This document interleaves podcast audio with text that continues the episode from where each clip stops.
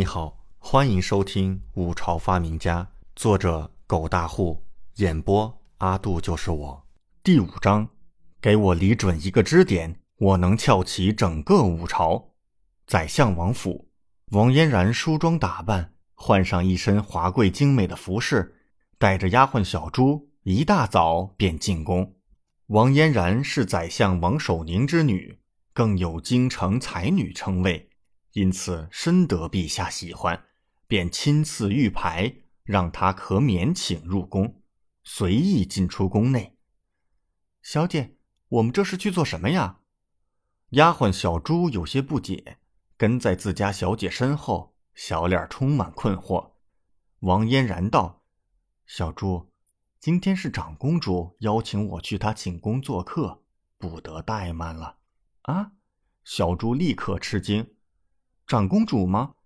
长公主是当朝陛下第一个子嗣，与太子同母。立储之后，其他成年的皇子公主都搬出了皇宫，但是因为长公主和太子同母，便一直留在宫内，住于乾宁殿。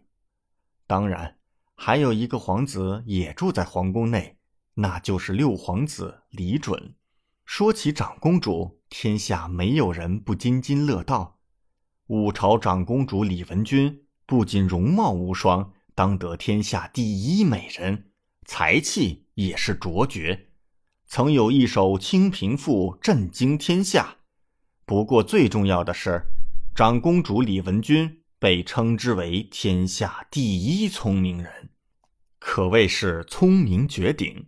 若非她身为女子，恐怕太子之位轮不得别人来做了，因此李文君是天下众多女子崇拜的偶像。当然，王嫣然颇有才气，幸得长公主赏识，多次邀她进宫。长此以往，两女便成了闺房密友，无话不谈。王嫣然看了一眼自己两眼放光的丫鬟，抿嘴一笑，道：“小朱。”这次你可不能再放肆了。上次带你去见长公主，你呀，眼睛都在放亮。若非长公主大度不计较，可会治你一个不敬之罪的。小姐，小猪知道了。小丫鬟立刻脸红起来，小脸红扑扑，甚是可爱。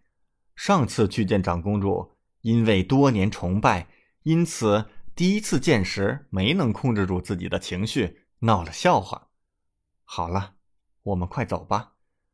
两女进了皇宫，来到庆宁殿，正好看到长公主李文君着一袭鹅黄色长裙，凤冠霞帔，甚是雍容华贵，绝代无双，看样子是要摆驾出行。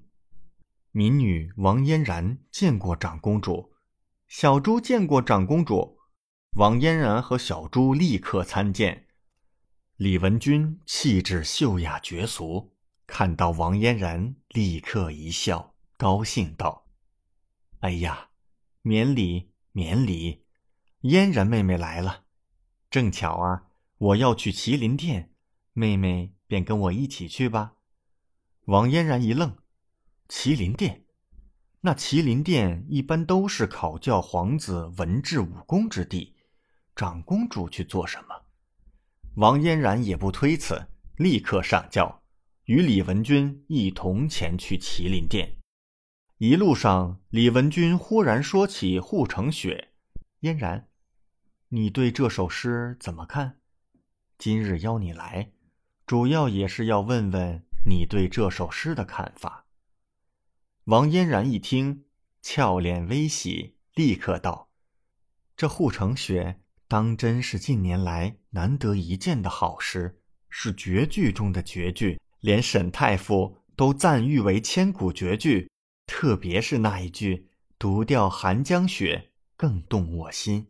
这首诗他昨天专门向李准请教了。“孤舟蓑笠翁，独钓寒江雪”，这一孤一独，正是蕴含了李准的思想情感，动人心切。听了李准的解释后。王嫣然对这首诗有了更深的理解，也对李准无形中改变了看法。李文君笑笑，笑意温柔：“眼眸中却浮现一丝复杂之色。也不知六弟哪里得来的如此绝诗，这写诗之人真有千古才气呀！王嫣然容颜诧异：难道长公主不认为这是六皇子自己所作？嗯？李文君神色顿时比起王嫣然更加诧异。你觉得这是六弟所作？此刻，麒麟殿。李准吩咐宫内侍卫弄来一些木头，然后捆绑搭建，在殿前架起一个比起巨鼎还高的框架。众人都是一脸惊奇的看着李准，这是要做什么？李正身为皇帝，见识深远，但是此刻也是看不出李准到底在做什么。六弟这是做什么？他搭这些做什么？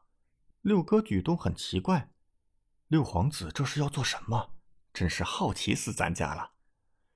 李准自然是在布置翘架。他穿越过来一年，自然深知如今这个皇朝还没有人知道杠杆原理，也很少有人用。除了民间一些农民搬运重物无意识运用过一些杠杆原理之外，几乎没有什么以轻撬重的概念。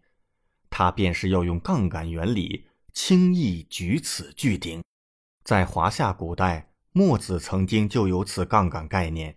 可是这个皇朝之前并没有战国时期，更没有墨子，也没有人提出过杠杆概念。所以李准这是捡漏了，而且注定又是一个千古大礼包。伟大的哲人阿基米德曾经说过：“给我一个支点，我就能翘起整个地球。”巧了。给他李准一个支点，他便能翘起整个五朝。李准已经搭建完成翘架，然后把巨鼎也绑上了，就差最后轻轻一抬。这时，李正忍不住问道：“皇儿，你这究竟是要做什么？”李准立刻拜道：“父皇，儿臣现在只需要轻轻压一下这端，便可举起巨鼎。”李准指着长长的翘柄，语出惊人：“什么？不可能！怎么可能轻轻一压就能抬起如此重物？六弟这是在开玩笑吧？”李准此话一出，立刻惹得五皇子李仲等人嗤笑：“开什么玩笑？轻轻一压就能抬起这个连五朝第一大将王胜都举不起的千斤巨鼎？这是糊弄鬼呢？”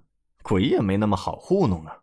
八妹李香竹立刻大笑：“六哥，你这是在开玩笑吗？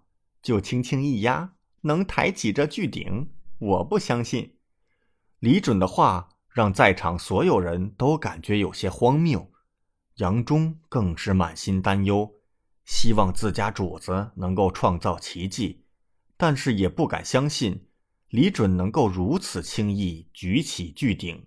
一时间内心烦乱难安，李正也是苍眸深凝，眉头紧锁。